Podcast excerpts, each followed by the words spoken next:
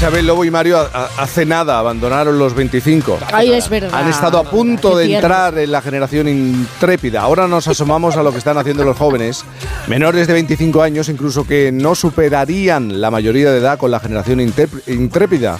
Eh, y es el ejemplo que nos trae hoy Noelia Gómez. Buenos días, Noelia. Bueno, sí, jóvenes días, ahora que he llegado yo. Eh, por si a alguien le siguen quedando dudas, después de todas estas semanas desmontamos todos los mitos y estigmas hacia los jóvenes, porque sus actos hablan por sí solos. Por eso merecen un hueco en esta lista que estamos haciendo y también en otras que avalan y mucho sus proyectos. Listas en las que se encuentran las personas que buscan cambiar el mundo. Y es que cuando apareces en Forbes con, ojo, 14 años, te conviertes en de manera automática.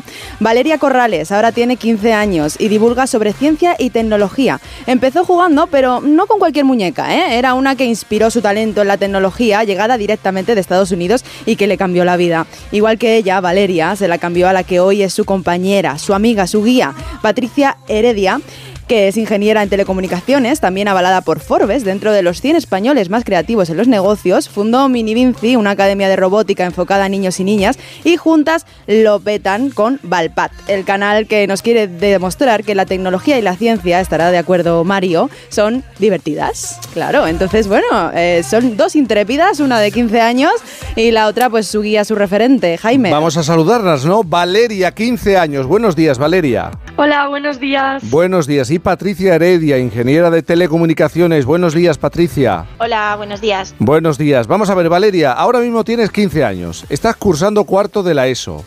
Pero todo, todo empieza, tu camino empieza a través de la diversión, ¿no? Con una muñeca que te regala tu padre. Sí, todo empezó con esa muñeca. Yo tenía unos 6 o 7 años y no era la muñeca en sí lo que de verdad me gustaba. Lo que más me gustaba eran todas las piezas que venían con esa muñeca entonces yo podía construir lo que quisiera y buscaba tutoriales.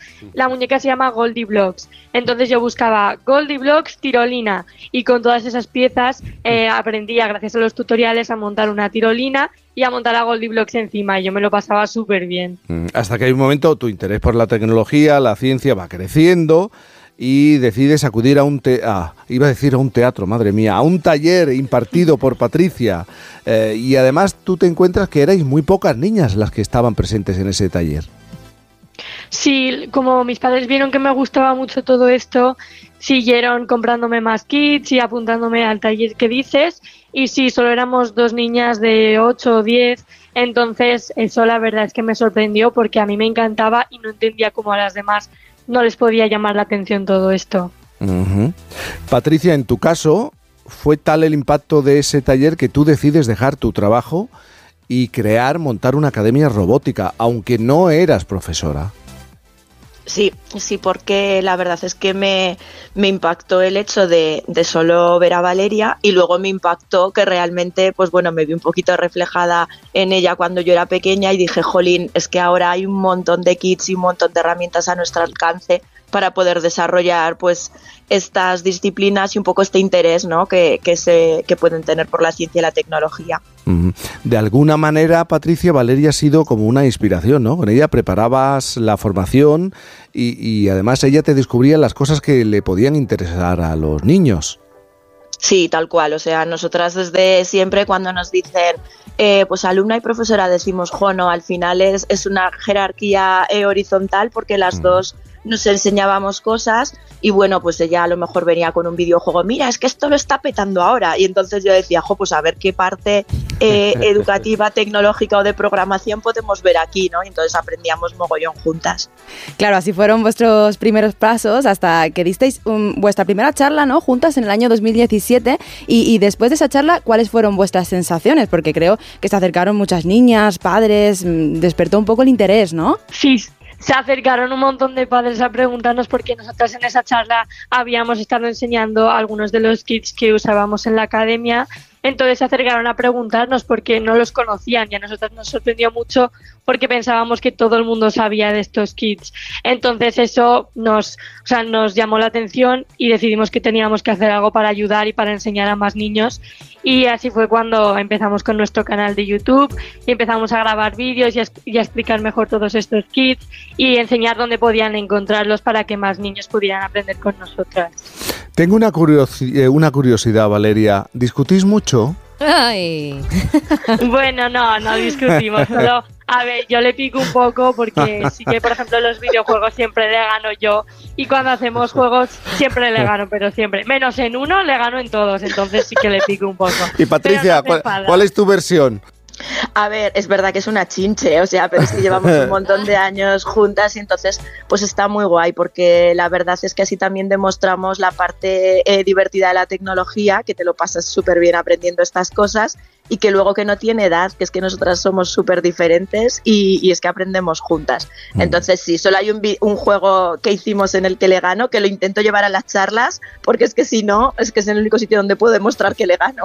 Ujú.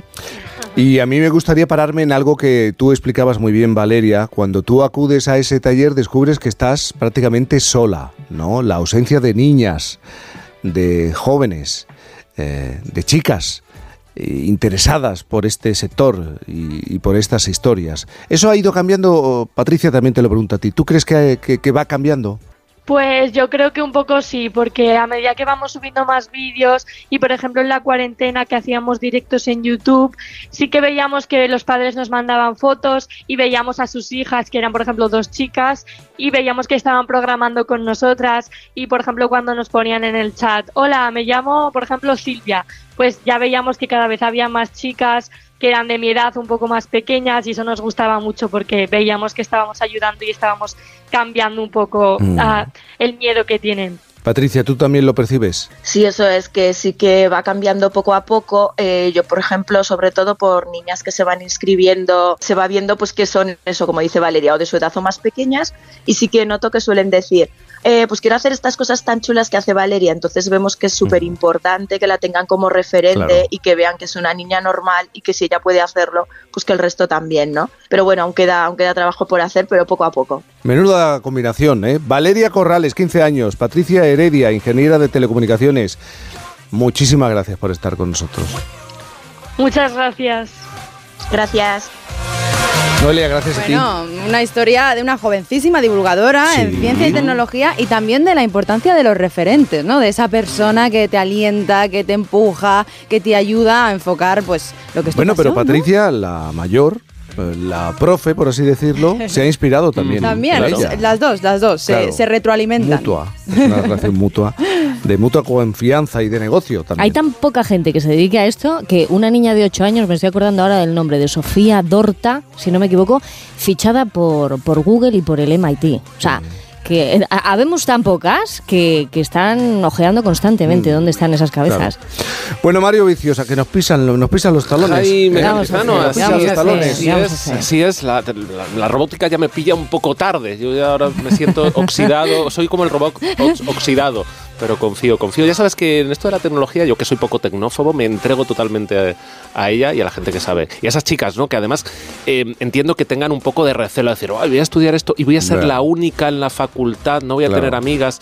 Y cuando hablas con ingenieras, con gente de primer nivel, que está montando empresas eh, de nanotecnología, de robótica, mujeres, Mm. CEO, eh, te dicen, no, no, cuando llegues al sector laboral encontrarás empresas en las que, por ejemplo, aquí solo hay mujeres, porque son las mejores, por ejemplo, ¿no? a, a nivel internacional. Mario, un abrazo grande, cuídate Jaime mucho. Cantizano. Gracias, Noelia. Enseguida gracias. las noticias en la sintonía de Onda Cero. Por fin, no es lunes.